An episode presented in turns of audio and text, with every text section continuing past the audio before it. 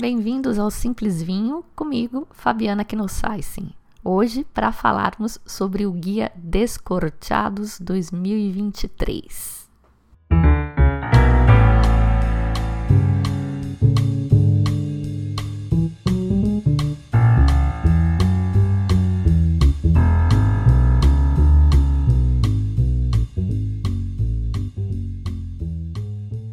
O programa tá meio longo para os meus padrões, mas eu sei que vocês, a maioria de vocês, não se importa muito com isso e vocês ouvem a prestação, então não tem muito problema. Eu que fico nervosa.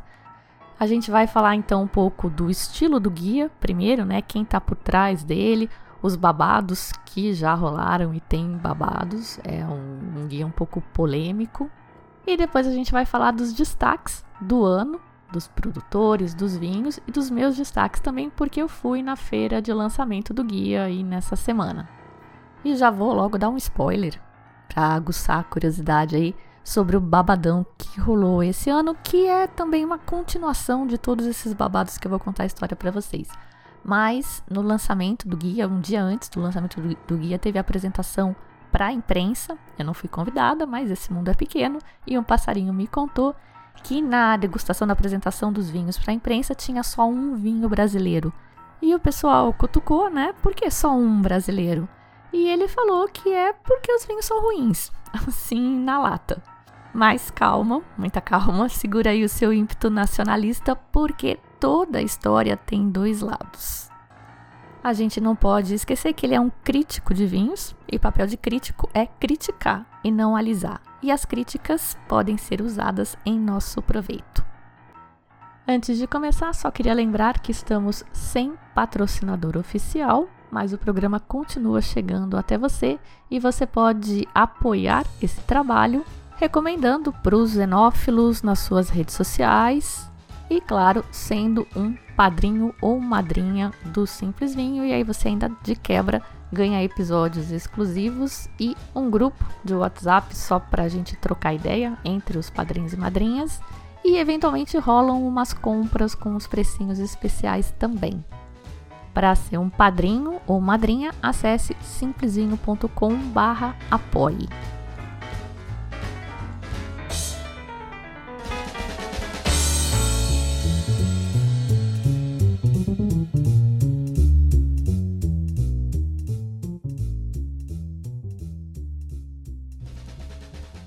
Vamos falar de guia descorteados, então? Um programa meio diferente hoje, bastante pessoal. Eu sempre tento, né, não me impor muito nos podcasts, a minha opinião, as minhas ideias, mas hoje não tinha jeito. Era isso ou ia ser a opinião de outrem, né? Ia ter que convidar alguém para dar as opiniões dele, então prefiro dar as minhas. Vamos lá. Primeiramente, eu sei que muita gente está cansado, careca de conhecer, mas nem todo mundo conhece, então vamos colocar todo mundo na mesma página. Guia Descorchados. Já vamos começar aprendendo a falar certo. É tchá. Escreve descorchados com CH, mas fala descorchados, porque é castelhano isso, né? Corcho é a rolha Descortear um vinho é abrir o vinho, sacar a rolha e descorteados, enfim, não tem tradução, mas é garrafas abertas, vinhos abertos. Essa edição de 2023 é a 25 edição, são 25 anos de guia, Jubileu de Prata. O guia é escrito por um jornalista chileno chamado Patrício Tapia. Claro que não é ele sozinho, ele tem uma equipe que trabalha com ele, mas ele é a cara do guia. Então ele começou lá em 1998, é, escrevendo, imagino que sobre o Chile só, não sei se sobre a Argentina também. Quando eu conheci esse guia em 2013, ele era Chile, Argentina e Uruguai. E a parte chilena do guia sempre foi bastante mais destacada e mais extensa também. Na edição de 2017, ele passou a incluir o Brasil, mas eram só espumantes nessa primeira edição. Eu me lembro bem que eu tinha acabado de chegar do Uruguai, de voltar do Uruguai para o Brasil. É, essa feira que rolou aqui na semana passada, no dia 11 de abril de 2023, aí para situar, porque cada um vai ouvir isso aqui em algum momento, então para vocês saberem exatamente quando foi semana passada. Esse evento de lançamento do guia, então, não acontecia no Uruguai. Eu não sei se agora está acontecendo. Costumava ser um livro único, com capítulos, né, para cada país. E agora já tem, acho que uns dois ou três anos, ele faz livros separados. Até facilita para você levar para algum lugar. Então, você vai para a Argentina, você leva o livrinho que é só sobre a Argentina. Você vai para o Chile, idem. Aí, se você for para o Brasil ou para o Uruguai, tá todo mundo junto. E este ano, 2023, o guia passa a incluir vinhos do Peru e da Bolívia. E tá todo mundo junto num livrinho único Brasil, Uruguai, Peru e Bolívia. Eu preciso dar um pouco de histórico também, porque esse guia ele tem uma característica muito peculiar, ele tem um babado muito forte aqui no Brasil, com os brasileiros. E senta aí na pontinha da cadeira, então, que eu vou contar do babado e eu preciso falar dele porque ele é parte do viés do guia. Todo guia, todo crítico, todo mundo tem um viés, o seu jeito de olhar as coisas, o seu gosto pessoal, e eu já falei disso aqui várias vezes. Um grande exemplo aí é o nosso amigo Robert Parker, que sempre fala aqui, que tem gente que ama e tem gente que se, se o Robert Parker deu 100 pontos, o cara foge, porque ele sabe que ele não vai gostar daquele vinho.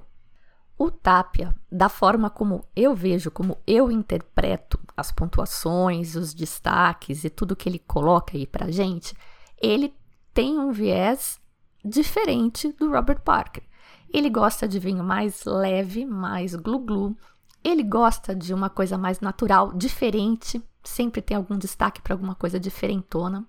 Ele fala muito em acidez vibrante, me parece que, que ele gosta, mas eu acho que dá para a gente falar em um alinhamento com o Robert Parker quando ele está avaliando os vinhos mais comerciais e mais tradicionais.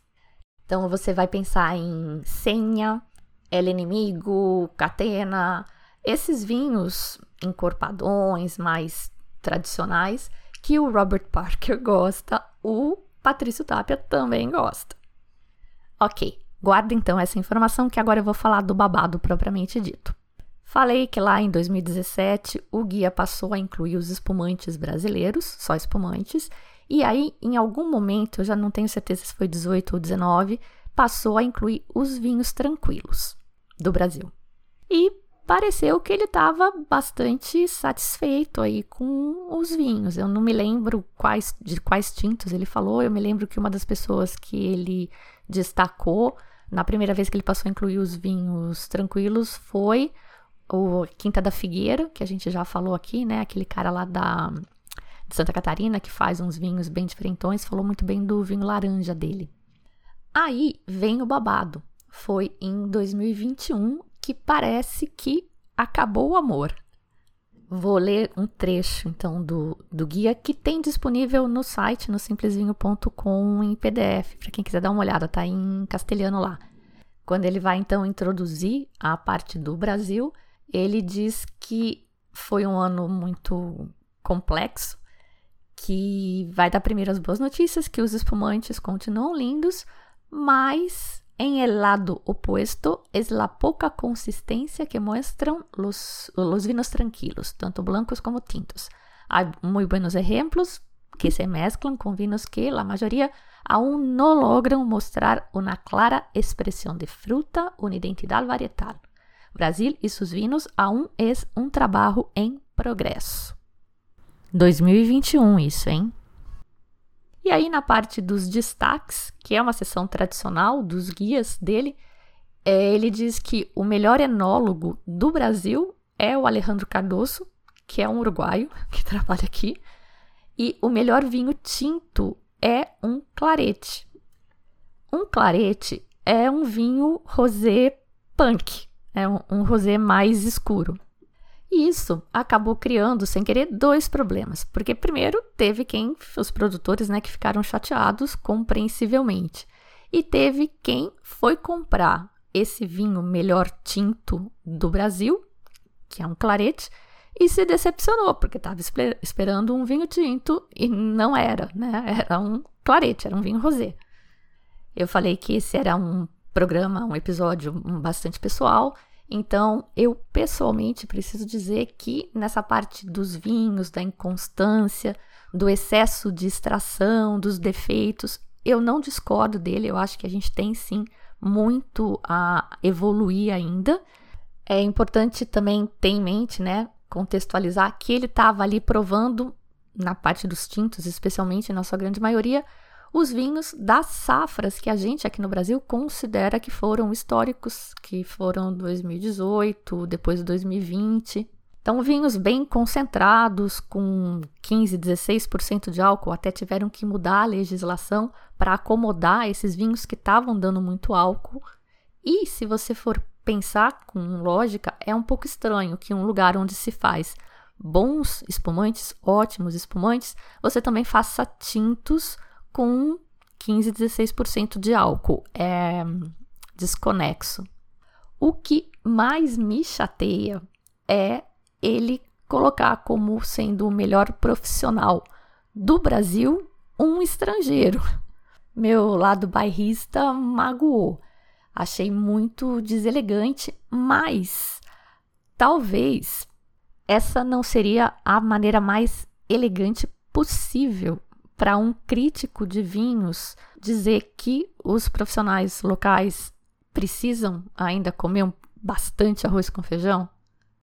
Bom, estou jogando essas informações todas para contextualizar e, claro, essa é, esse é o meu viés, né? É como eu interpreto o guia. Eu só queria dizer que, da minha parte, não tem julgamento. Eu absorvo todas essas informações e vou compilando. Então, para mim, o Descorteados é um guia que vai falar bem de quem é tradicional, enfim, de quem ele precisa falar bem, e vai também sempre apresentar coisas novas e destaques que me agradam. O meu gosto é alinhado com o dele na parte das coisas esquisitas que ele coloca, das coisas bastante ácidas e mais leves.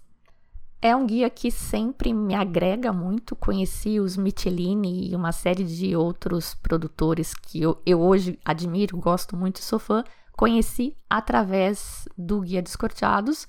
E no dia que eu quiser um vinho encorpadão, desses de mastigar e tal, eu vou procurar na Wine Advocate do Robert Parker. São estilos diferentes.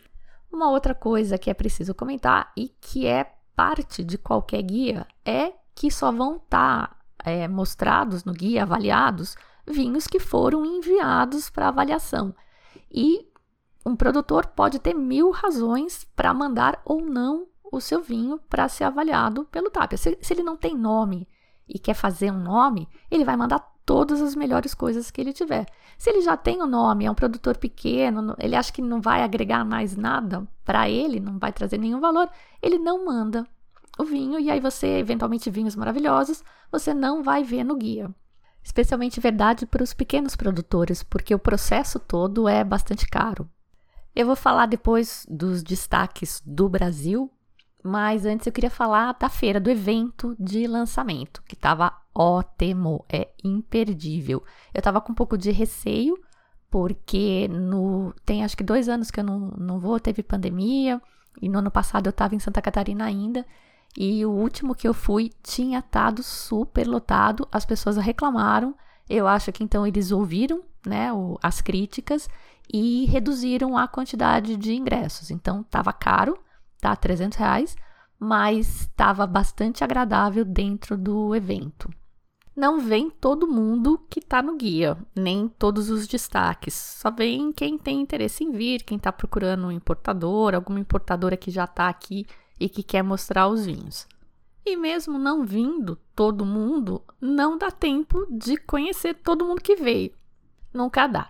Já fiz episódio aqui falando em como encarar um evento de vinhos e vai depender muito do seu estilo, né? Se você quer conhecer o máximo possível, você vai focar em degustar, tomar nota, cuspir, né? Porque você tomar tudo também, você não chega no final da festa e não vai conhecer pessoas que de repente podem ser bastante interessantes. Não vai enotietar, que é uma ótima oportunidade. Então tava aí Alejandro Virrilho, os Michelini, tinha, tava o Juamp, tava o Gabriel, o Zucardi, enfim. Quem gosta de enotietar também é uma ótima oportunidade. Muitos produtores vêm para esses eventos e eles são muito simpáticos. Como em tudo mais na vida, é bom você, se possível, estudar antes e se preparar para quando você chegar lá, você saber quem você quer conhecer. Se você está buscando alguém em especial, você já vai direto ali. Eu sempre dou uma circulada geral para ver alguém que de repente não estava nem no meu radar e eu vi um nome diferente. Falei, opa, quero conhecer esse cara. E esse foi justamente o caso da vinícola Uva, com dois Vs que é um empreendimento novo na Chapada Diamantina, lá na Bahia, que eu estava curiosa por curiosidade mesmo, pura e simples. Até então eu não sabia que os vinhos deles tinham sido muito bem avaliados pelo Patrício Tapia. Tava lá no stand justamente o enólogo, que é o Marcelo Petroli, me apresentou todos os vinhos, uma acidez impressionante, atípica dos vinhos de dupla poda daqui do Sudeste chamou minha atenção, mas o Marcelo garantiu que eles não corrigem a acidez, que isso é do terroir local mesmo, e a gente até combinou de fazer um podcast, vai rolar depois. Também passei um bom tempo no estande dos Michelin, eles estavam ali um do lado do outro. Tinha o Superuco, o Altaruco e Michelin Mufato, acho que só tinham esses. Eu fiz um post no Instagram com os meus destaques Provavelmente aqui cabe a mesma crítica que a gente faz ao Tapia, né? Meu, você só gosta desses vinhos porque aquele aquele outro não estão no guia, ou porque você pontuou mal, enfim. É o guia dele e esses são os meus destaques. E eu tô numa fase muito de vinho branco e de vinho diferente. Eu quero ser surpreendida, não quero mais do mesmo. Então fui direto no Idade Média Altaruco branco que é um vinho com velo de flor, que eu já tinha visto numa live na época da pandemia, o Juamp falando dele, e eu precisava conhecer esse vinho. É uma cofermentação, aí bem a esse estilo mais maluquete dos Michelin, de Chardonnay, Chenin Blanc e Sauvignon Blanc, em ovo de cimento, que eles usam bastante, e com essa diferença aí do velo de flor, que é o, o charme, né? Dos vinhos de Jerez e do Jurá na França.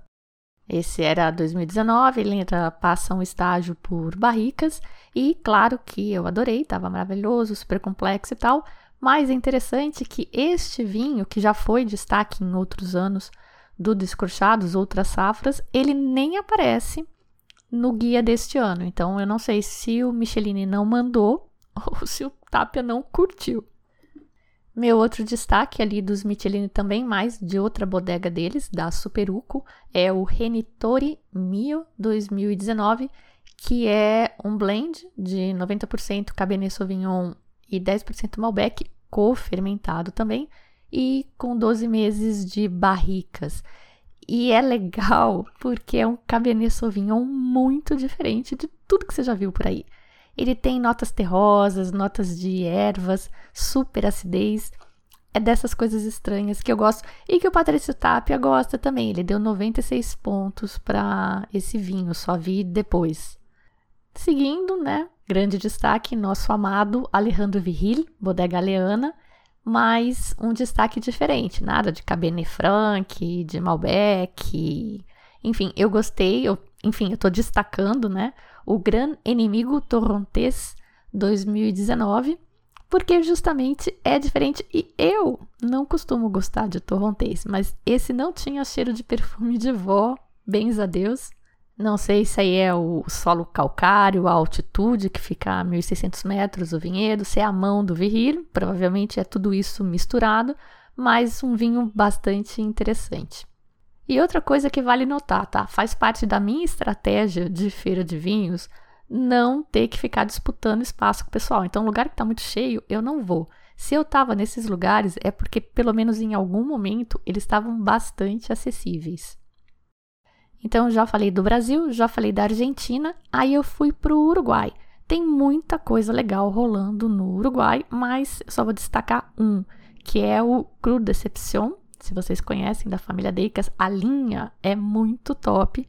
E esse é um Albarinho 2020. Então é aquela história de sempre, né? A fórmula do sucesso. Vinhedo com baixo rendimento, super bem cuidado, solo granítico próximo do mar. E esse vinho passa 15 meses em barricas com as lias, obviamente barricas de tostado leve ou usadas, enfim, porque você não nota a madeira ali. E depois eu vi, porque a gente pega o guia na saída do evento. Então você percorre todo o evento, você prova as coisas, sem saber quais são os destaques do Tapia. E aí, no final, né, depois que eu fui para casa, fui estudar o guia, eu vi que este foi o melhor branco do Uruguai, na opinião dele, recebeu 95 pontos. E a Deicas foi a vinícola do ano também, premiada. Me falta falar de um chileno, destacar um vinho chileno, um produtor chileno que eu gostei. E aí vou combinar isso com uma outra dica que eu uso nas, nos eventos de vinhos, que são as dicas dos coleguinhas. Eu sempre pergunto, então, para quando eu encontro alguém, falei, e aí, o que, que você achou de legal? Aonde eu vou? O que, que eu estou perdendo? E foi numa dessas que o meu colega Darcio Botelho, e estou falando o nome para agradecer mesmo, porque sem ele eu não teria passado por essa produtora, ele foi me chamar e falou: Meu, vem provar esse moscatel que você vai gostar. E gostei mesmo. Patrício também gostou. A produtora é Ana Maria Concili. A vinícola é o próprio nome dela. Ela foi considerada a enóloga revelação do Chile em 2023. E os vinhos são do Vale do Itata, é, que é o mais ao sul ali do Chile, o mais austral. E esse moscatel que o Darcio me chamou para provar é um vinho laranja ainda por cima e nem é o que eu mais gostei dela, vejam só chama Los Pelines, é da safra de 2018. Ele é 50% moscatel de Alexandria, 32% semillon e 18% torrontel, que é uma uva que eu só vi no Chile, nunca vi em nenhum outro lugar. Sete meses de contato com as cascas e mais quatro anos de barricas, obviamente velhas. Um vinho que ficou bem delicado, tem 12% de álcool, mas tem uma baita estrutura de laranja, não tem cheiro de perfume de vó, pelo amor de Deus. E ainda com esse toque de barrica ficou sensacional. Recebeu 94 pontos escorchados, mas o vinho dela que eu mais que mais me surpreendeu, na verdade, claro que adorei esse laranja, mas o que mais me surpreendeu foi um carinhenha, que recebeu 94 pontos também. E eu adorei porque a carinhenha, carinhã, é uma uva rústica e de lugar quente, né? Ela resiste bastante à seca, a condições mais drásticas. Tem lá no Priorá e tem bastante ali no, no centrão do Chile, no Maule. Nem preciso dizer que eu não sou lá muito fã dela, mas essa do Itata ficou super diferente. E olha que ela vinifica com cachos uma parte. 50% vinificado com os cachos que é uma técnica que eles usam bastante na Borgonha também e costuma dar mais estrutura pro, pro vinho, estrutura tânica. Que a Pinot Noir da Borgonha até precisa, mas a Carignan teoricamente não. Mas ficou ótimo. É, as uvas vêm de uma vinha com 200 anos, isso pode ajudar bastante também. E o vinho ainda passa um ano em barricas usadas. Meu, vocês têm que torcer para algum importador trazer esses vinhos porque ficou muito gostoso. Ficou leve, tem 13% de álcool só, mas com estrutura muito frutado, muita acidez, tá delicioso. Uma nova visão de Carinhão. Quando eu estava degustando, tava ali o Rudá da Sommelier Foyu, ele gostou bastante do vinho, acho que é meio a cara do portfólio dele, quem sabe ele traz, né? Vamos fazer uma pressãozinha. Recebeu também 94 pontos do Patrício Tapia e todos os vinhos que ela trouxe também apareceram no guia. Os outros dois têm um país e um Sinsô com 93 e 92 pontos, respectivamente, muito bem avaliados, portanto. E esse é o resumo do meu tour pela Feira do Descorteados 2023. Mas eu queria fazer este programa para contar para vocês dos destaques do guia, falar do guia e já me alonguei bastante, né? Então eu vou fazer o seguinte: neste episódio eu vou falar do livrinho, falei que eles são divididos em três livros, né? Vou falar do livro que tem Brasil, Uruguai, Peru e Bolívia. E depois eu faço outros episódios para falar dos destaques do, da Argentina e do Chile.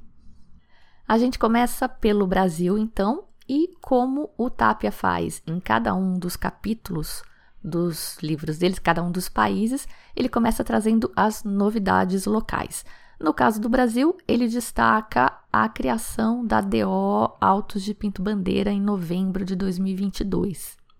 Ele conta que então foi um trabalho de mais de 10 anos, realizado por quatro produtores lá da região, Algás, Silva Marino, Aurora e Dom Giovanni, e que essa é uma região promissora, tal, né? Mas que é a primeira denominação de origem do mundo dedicada exclusivamente a espumantes de segunda fermentação em garrafa. E eu tô dando ênfase nesse detalhe aí da criação da ADO, porque eu acho que é um passo muito importante para o Brasil se colocar e se destacar no mercado mundial. O que a gente faz de melhor aqui, ninguém debate, são borbulhas, são os vinhos espumantes e essa região, sendo pequenininha e fazendo só espumante, eu acho que pode ser usado muito bem como marketing para o destaque do Brasil. E como eu gosto de morder e assoprar, gosto de uma intriguinha, eu vou ler aqui o que ele escreve. Ele dá, tem um parágrafo lá enaltecendo a região, falando que a altitude é uma grande vantagem para manter a acidez dos vinhos, os vinhos são vibrantes e blá blá blá.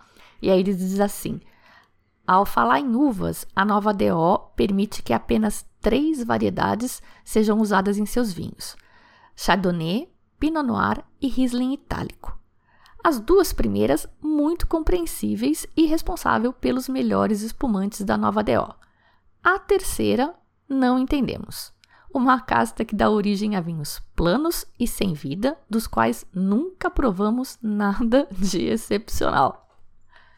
Na sequência, ele destaca também a campanha gaúcha, que é uma região muito mais quente, menos chuvosa e que, portanto, tende a dar vinhos tranquilos, melhores, mais com mais corpo e tal, do que os da Serra Gaúcha, que, na opinião dele, devia focar em espumante.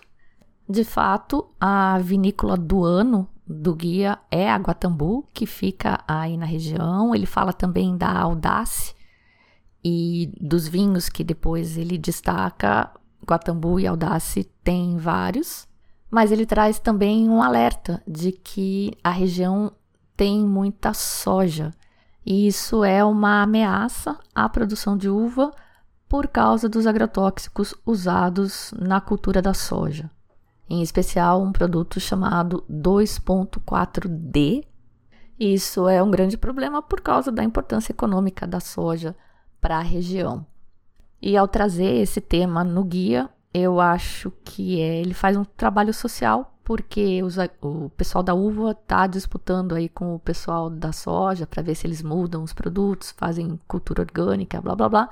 Mas ao colocar isso no guia, ele traz isso para a consciência da opinião pública. Então, um pouquinho de pressão pública talvez ajude a manter as rédeas aí do capitalismo selvagem sob controle e gere um ambiente melhor para todo mundo. Minha opinião, isso. E por fim, ele dá destaque à dupla poda ou poda invertida. Se você não conhece muito dela, temos um episódio inteirinho falando disso, entrevistando o pessoal que começou a trabalhar com dupla poda, lá na EPAMIG, isso. E o Tapia destaca que, apesar de não ser um método muito aceito pelo pessoal mais natureba, que eu acho que é o caso dele, ele não se declara natureba, mas eu acho que ele é, tem um viés bastante natureba. É, esse método não é muito aceito porque ele não é só inverter a poda, né? Ele usa também um hormônio chamado Dormex, que é tóxico.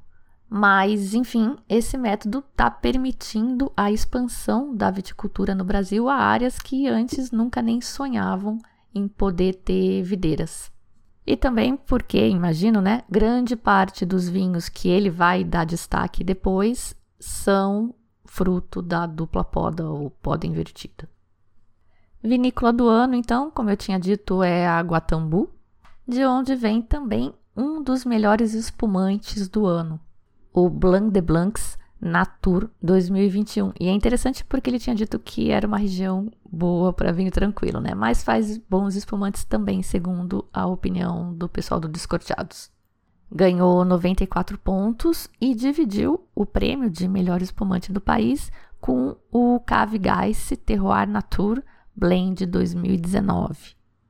Enólogo do ano é o Daniel Dallavalle, que é da Casa Valduga, mas aqui acho que ele está dando destaque por causa do Ponto Nero, que é uma linha de espumantes que eu nunca provei, mas já tinham me falado que são baratex e muito bons. O Tapia está dizendo a mesma coisa. Essa Ponto Nero é um projeto do Daniel Dallavalle e também foi considerada a vinícola revelação do ano aí de 2023 além da Casa Valduga também ser uma das figurinhas carimbadas do guia. Um dos vinhos revelação é justamente o Ponto Nero Enjoy Brut, que é um espumante de alvarinho e tudo charmar. Eles só trabalham com o método charmar por lá. Recebeu 91 pontos, mas eu parei agora para dar uma pesquisada na, no Google, ver o preço. Não achei tão baratex não, tá? O, essa linha Enjoy, que não tem só o ovarinho, ela começa com o Sauvignon Blanc a 85 reais, numa vista por alto que eu fiz no Google. E aí a gente começa a falar dos vinhos especificamente. Para cada país, então, tem ah, uma página, um quadro com destaques. No caso do Brasil, interessantemente, tem os top 10 espumantes e os top 10 tintos não tem uma área para brancos nessa região de destaque. Não sei se foi um erro, porque o livro ele carece de supervisão, né? O toque, a pessoa com toque que habita em mim não podia deixar de comentar que a revisão é bem mal feita, bastante erro de tradução, foto colocada em lugar errado, enfim, umas coisas estranhas. Então, não sei por que, que não tem brancos nessa parte, porque depois ele tem melhores brancos de por região, melhor branco e tal mas vamos falar do quadrinho que está no livro, os top 10 espumantes. Primeiro lugar dividido, como eu já tinha comentado, com 94 pontos, o Cave Gais Terroir Natur 2019 e o Guatambu Blanc de Blancs Natur 2021. Depois, com 93 pontos, temos a Adega Refinaria Otto Surli Natur 2016. Esse vinho eu não conheço. Casa Valduga Premium Brut Rosé 93, Casa Valduga 130 Special Edition Blanc de Noir Brut, Era dos Ventos Peverella Natur, Estrelas do Brasil Natur Clássico 2016, Herman Lírica Crua, todos eles com 93 pontos. Depois, com 92, temos a Joia Surli Natur, da Aurora, e o Cave Brut 42 meses 2018 da Luiz Argenta. Os 10 melhores tintos com 94 pontos, francamente Frank 2022, um Cabernet Franc da Arte da Vinha, que é o projeto do Eduardo Zenker, um super querido que já passou por aqui e que tinha sido a vinícola revelação do ano passado, de 2022.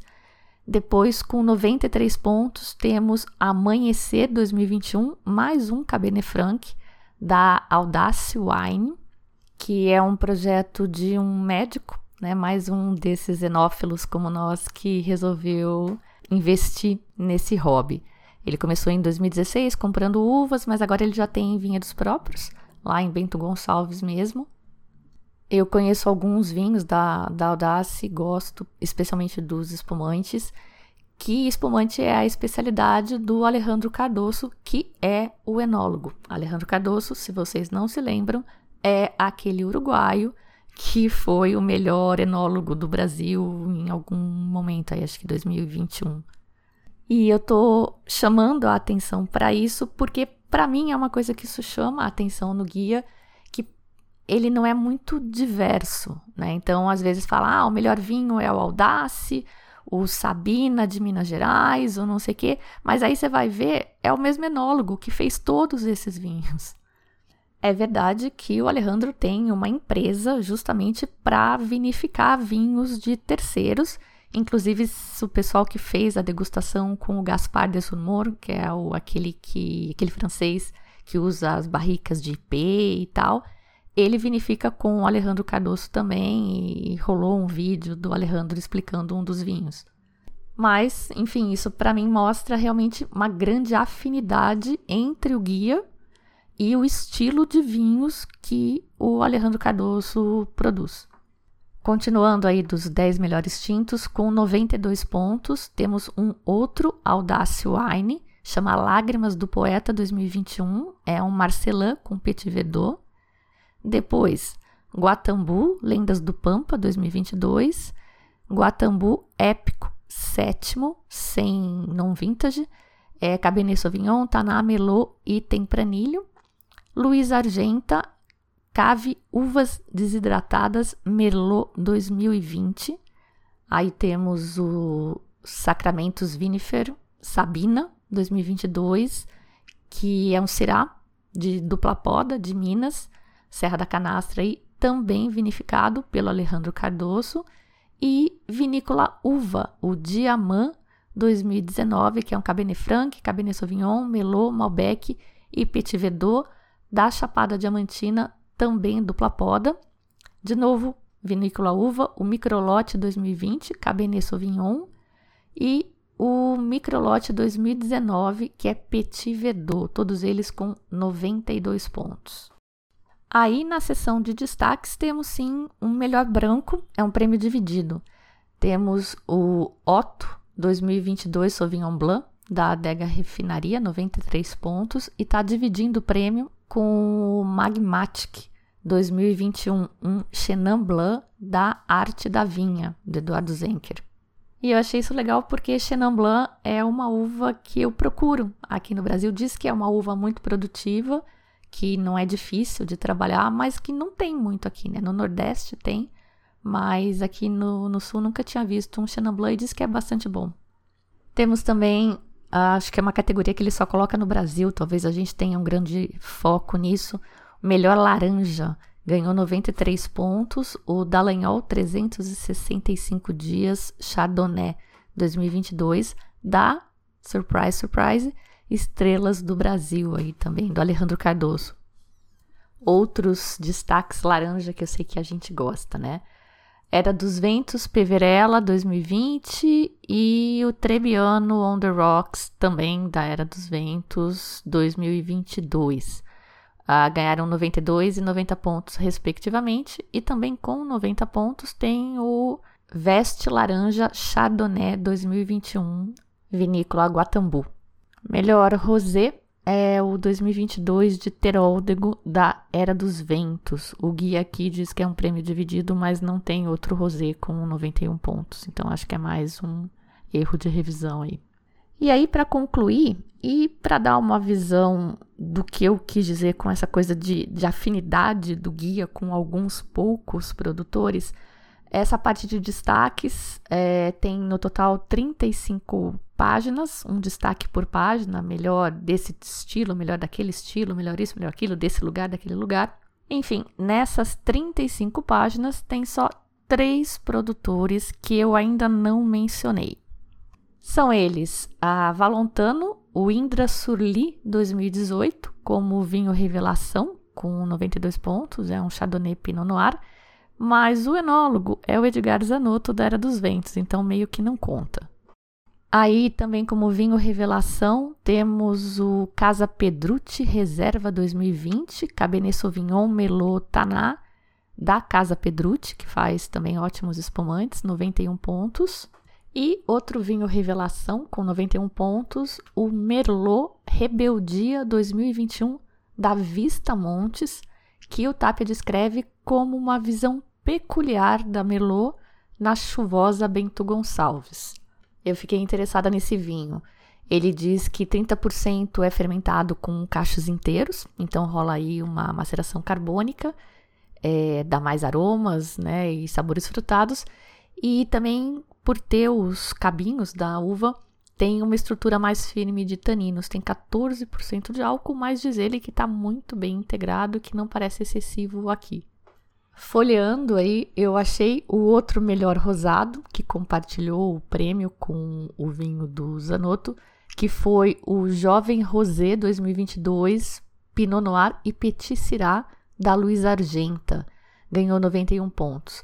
E o último destaque que eu queria comentar é o destaque super preço, que foi para um espumante que ganhou 90 pontos, o Procedências Brut Rosé Pinot Noir com Riesling itálico da Aurora. A Aurora aí que teve recentemente envolvida num escândalo de trabalho análogo à escravidão, não posso deixar de comentar aqui, que pagou para o Ministério Público encerrar o caso. Não foi, portanto, julgada e condenada por manter trabalhadores em condições análogas à escravidão, mas também não foi absolvida. Outros destaques nessa categoria de superpreços que eu acho legal de comentar, todo mundo gosta de uma barganha, né? Tem dois do Ponto Nero, com 90 pontos. Aí tem um Casa Perini, o Brut Charmat Chardonnay Riesling, uh, com 88 pontos. Mais um Casa Perini Prosecco Brut Glera, com 88 pontos. O Procedências Blanc de Noir, da Aurora e com 85 também da Aurora, o Conde de Foucault, Brut Rosé, Melot, Pinot Noir, Trebbiano e Riesling. Por fim, uma que eu não conheço, Monte Reale, 84 pontos, o Valdemis Brut Glera 2022. Esses são os destaques do Brasil. Eu já estou aqui me coçando porque o programa está com 40 minutos e eu ainda quero falar do Uruguai e da Bolívia e Peru. Vamos falar rapidinho então. Na parte então das notícias do Uruguai, as atualidades, o guia destaca a Pinot Noir como uma uva que vem se destacando por lá, especialmente nas regiões costeiras e interessantemente projetos novos. A maioria aqui, o único que eu conhecia era Atlântico Sur da família Deicas, mas não conhecia Pinot Noir. Os destaques que ele faz aqui então são do Vidiano Vino Gararri, Pinot Noir 2022, Companhia Uruguacha de Vinos de Mar, o Sierra de las Palomas 2021 e o Ter Admirables 2021, esse de Maldonado, que é ali na região onde está Montevidéu. É, não, não, é Punta del Este, né? Maldonado é a região ali onde está Punta del Este. Aí tem uma foto do Deicas Atlântico Sur Pinot Noir, mas na legenda está escrito Companhia Uruguacha de Vinos del Mar, Sierra de las Palmas 2021, de Maldonado também.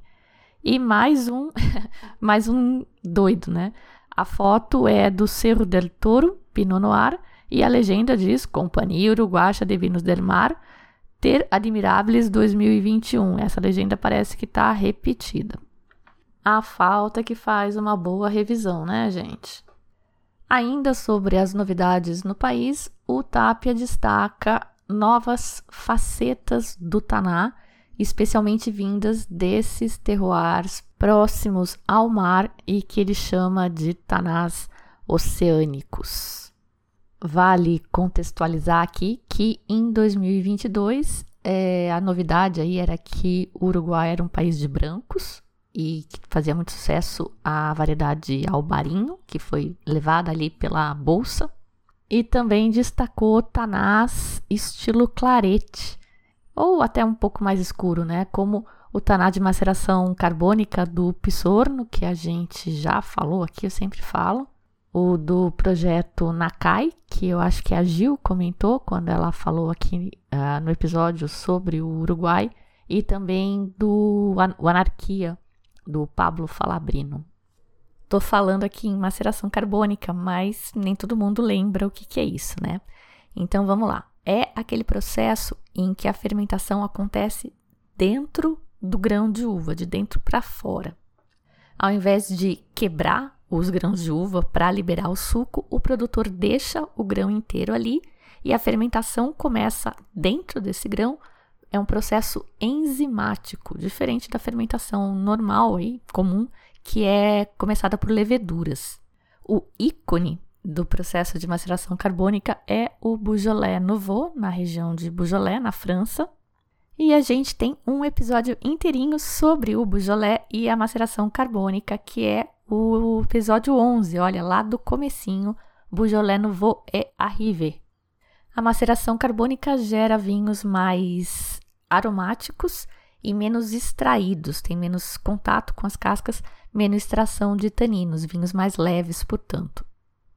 Voltando a falar então dos destaques de 2023, vinícola do ano, família Deicas, que sempre teve um lugar destacado aí no Descorchados com razão. Enólogo revelação, o Martim Vidiano, que eu também não conheço pessoalmente, mas que a Gil comentou no programa, que ela falou sobre as novidades do Uruguai, que ele é originalmente jornalista, mas virou enólogo, tá na, trabalha na Cerro del Toro, mas tem o projeto próprio dele. E para o prêmio aí de enólogo do ano, ele escolheu um argentino. São três, na verdade. Os Michelini Mufato, que é o Gerardo Michelini, da, um dos irmãos ali do clã Michelini, a esposa dele, a Andrea Mufato, e o filho, que é o Manuel Michelini. E essa companhia uruguaia de Vinhos del Mar, é preciso falar aqui que um dos sócios dela é um projeto com mais dois empresários da, da área gastronômica e o Santiago Deicas, da família Deicas, que foi a vinícola do ano também. Vamos aos destaques dos 10 melhores então.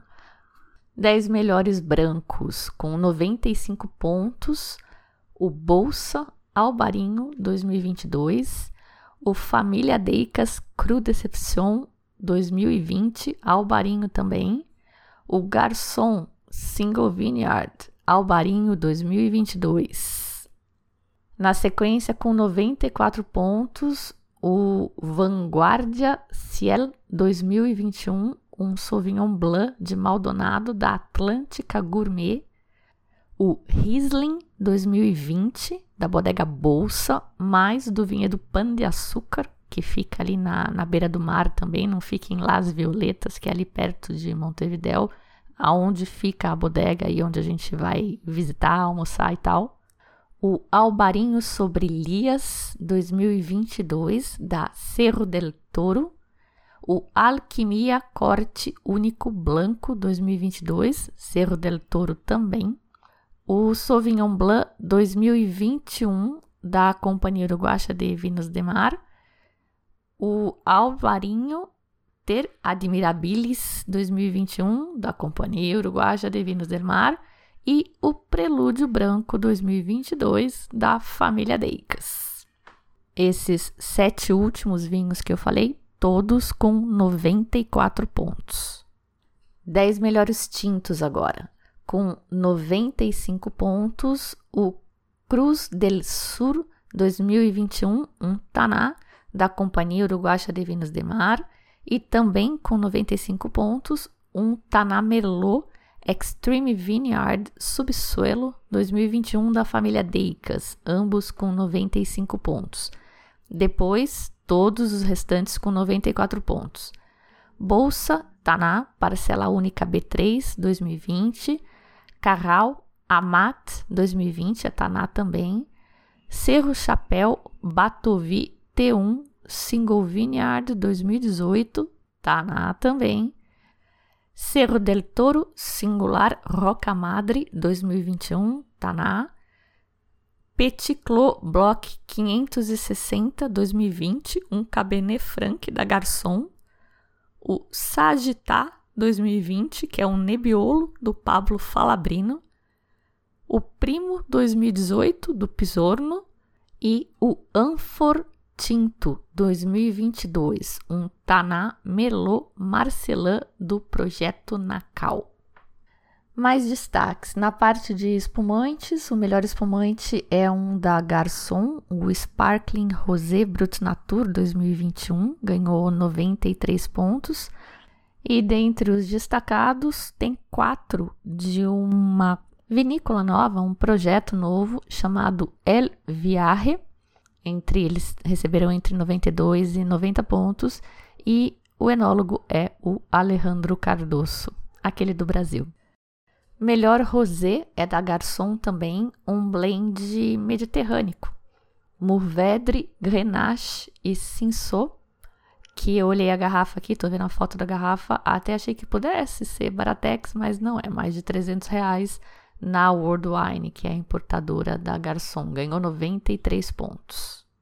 Melhor blend tinto é o Extreme Vineyard Subsuelo da família Deicas, né? Tá na Merlot 95 pontos, já tinha falado dele. Depois outros destaques aqui, o Bolsa Montevideo 2020 com 94 pontos.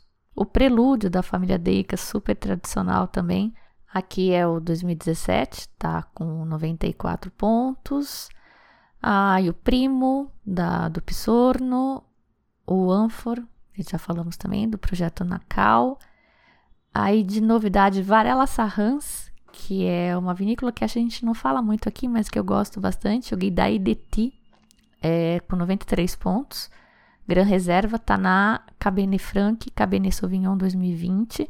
E um que eu achei bem interessante, um produtor que chama Piccolo Banff, nunca vi, não conheço. O vinho chama Estigma e é Taná com Petit Verdot 2021, lá de Colônia. Imagina a potência disso, 91 pontos.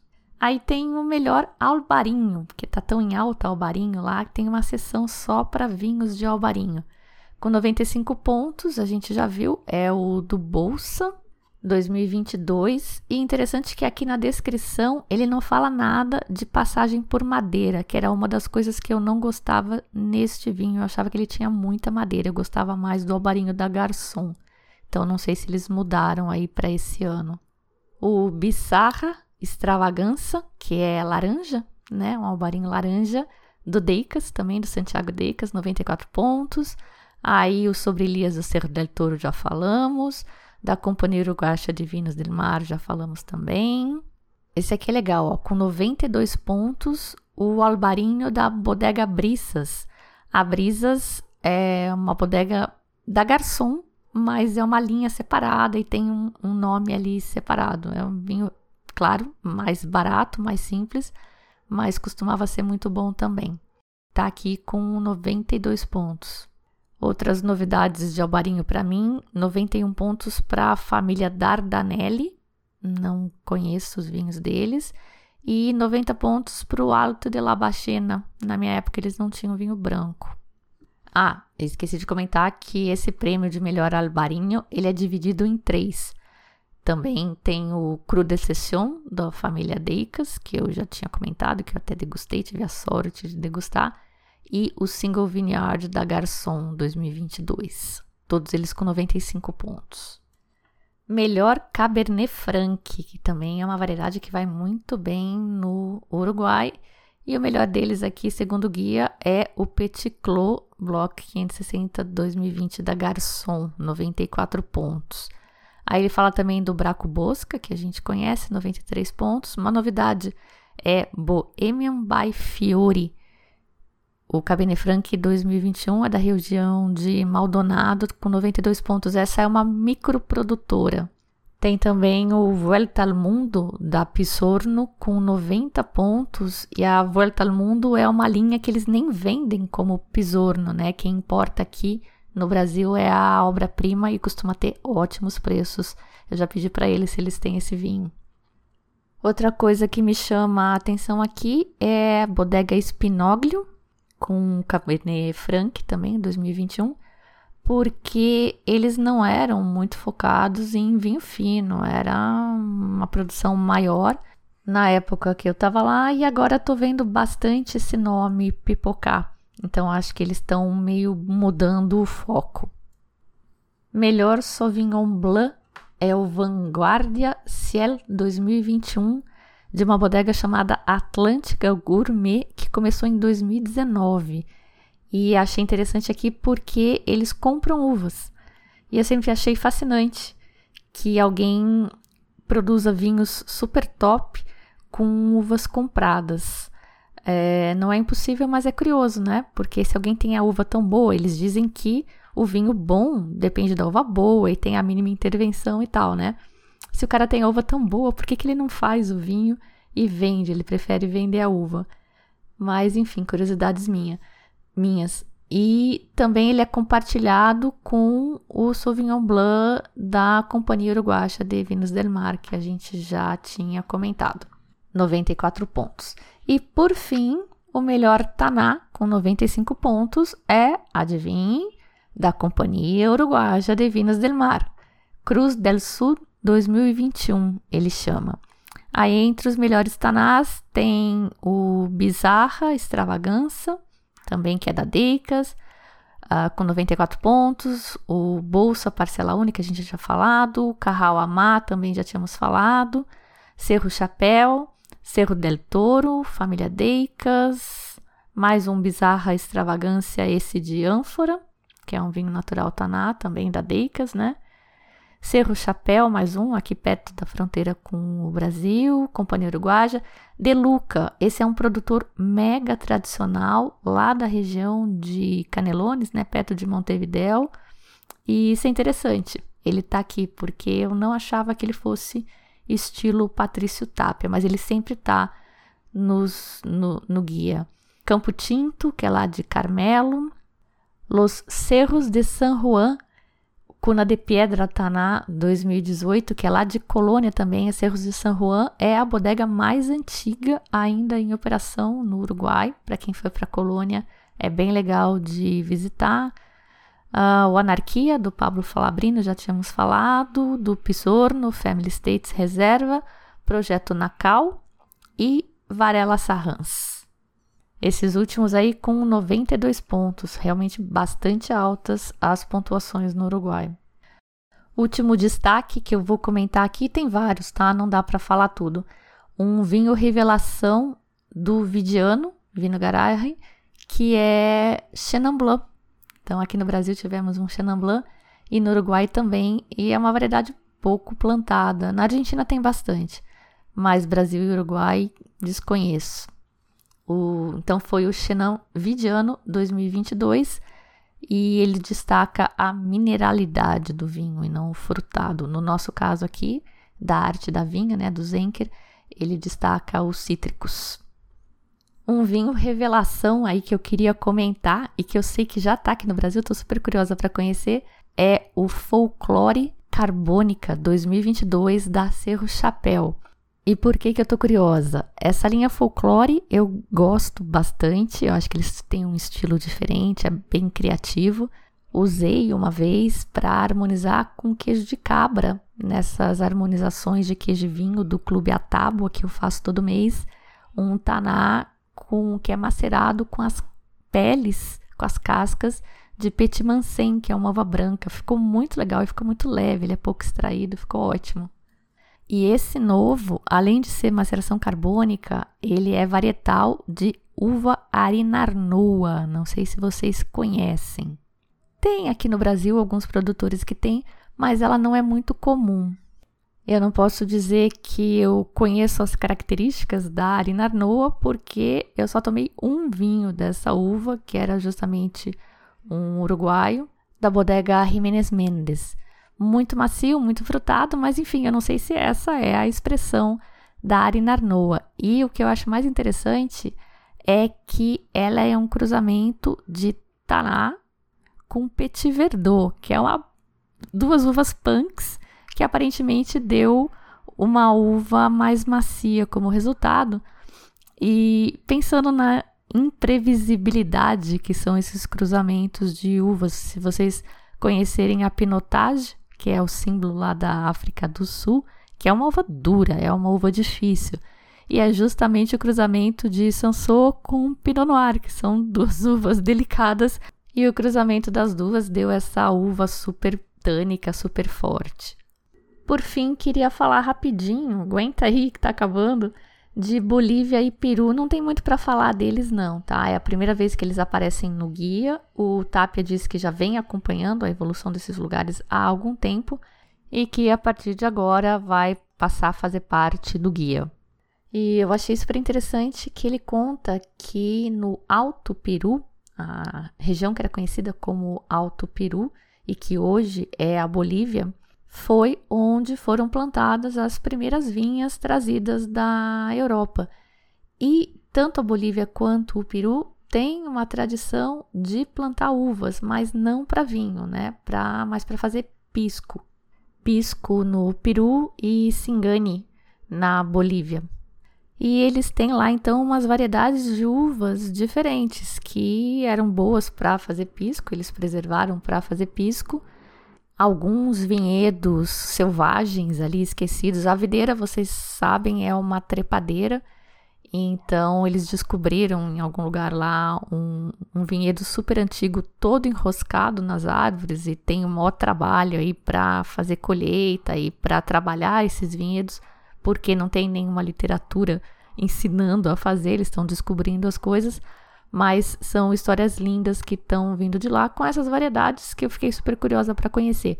Mas não veio ninguém da Bolívia e do Peru estava aqui representada só a Intipalca, que eu já vi até no Vinundei vendendo e eu me lembro quando eu fui no Peru há anos, eu comprei esses vinhos no aeroporto também, não foi a única coisa peruana que eu encontrei.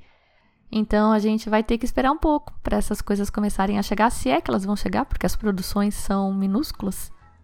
Ou a gente vai ter que ir para lá e tentar achar, o que não é fácil também, né? Aqui no Brasil, eu me lembro quando eu morava no Uruguai e comecei a aprender de vinhos, eu vim para cá numa dessas viagens que a gente faz, né, para voltar, para ver família e tal. E eu pensei, nossa, vou comprar vinhos brasileiros. E não é fácil, não era fácil de achar. Hoje em dia até é, mas na época era só em supermercado ou você tinha que comprar online. Graças a Deus melhorou bastante essa situação e eu acho que é a tendência também com o Peru e a Bolívia. Bom, era isso, já me estendi demais, foi um apanhado geral. Quero ainda falar de, dos destaques do guia de Chile, que é a especialidade do TAP, enfim e Argentina, que é nosso país hermano, que tá baratésimo, a gente tá aproveitando muito para ir para lá e comprar muita coisa. E faz vinhos ótimos, a gente adora. Próximos episódios então. Eu sou a Fabiana Knossaisen e vou ficando por aqui com o Simples Vinho Tintim.